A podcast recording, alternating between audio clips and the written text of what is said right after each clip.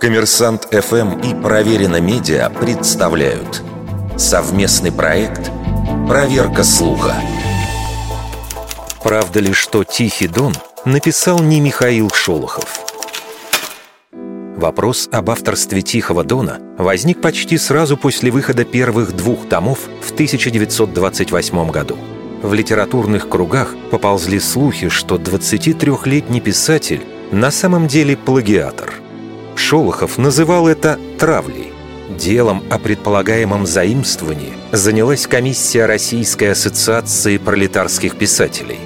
В марте 1929 года в газете «Правда» опубликовали вердикт – о плагиате не может быть и речи, а все слухи – злобная клевета.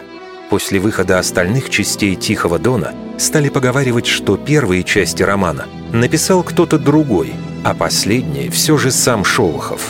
Основными претендентами на создание эпопеи называли донских писателей Федора Крюкова, Александра Серафимовича и Виктора Севского. Приводилось немало аргументов, подтверждающих их авторство – к концу XX века для определения личности создателя «Тихого дона» стали применять математические методы.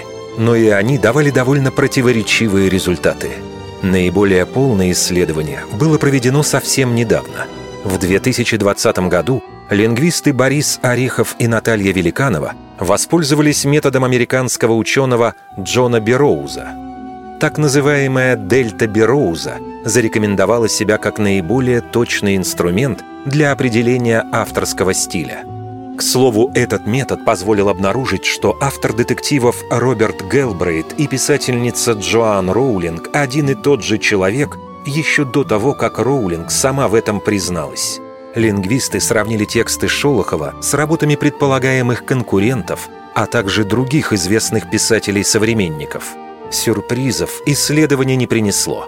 Все части Тихого Дона принадлежат перу одного и того же человека. Это Михаил Шолохов. Вердикт. Это неправда.